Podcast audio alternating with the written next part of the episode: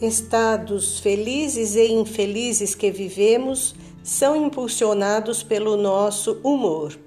Fatos do dia a dia que requerem uma dose maior de paciência e compreensão podem ser fontes de desequilíbrios causadores de mal-estar, desencadeando efeitos nos órgãos físicos caso não sejamos capazes de ter autocontrole. Trilhões de células e muito mais que isso se alteram segundo as nossas reações emocionais.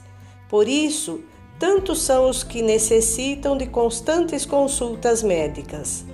Considerando que está tão difícil pagar convênios, façamos o máximo possível para vivermos positivamente e termos a saúde por companheira.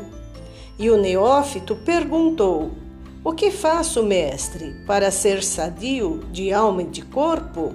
O mestre respondeu: Sorria para todos, cumprimente-os, abrace-os e não brigue com ninguém. Este é o elixir da vida que alimenta a juventude e o bem-estar. Não sofrer e não fazer os demais sofrerem é comportamento que atrai a desejada paz. Difícil, Muitas vezes sim, mas é preciso tentar, ou melhor, treinar e vencer. Que assim seja.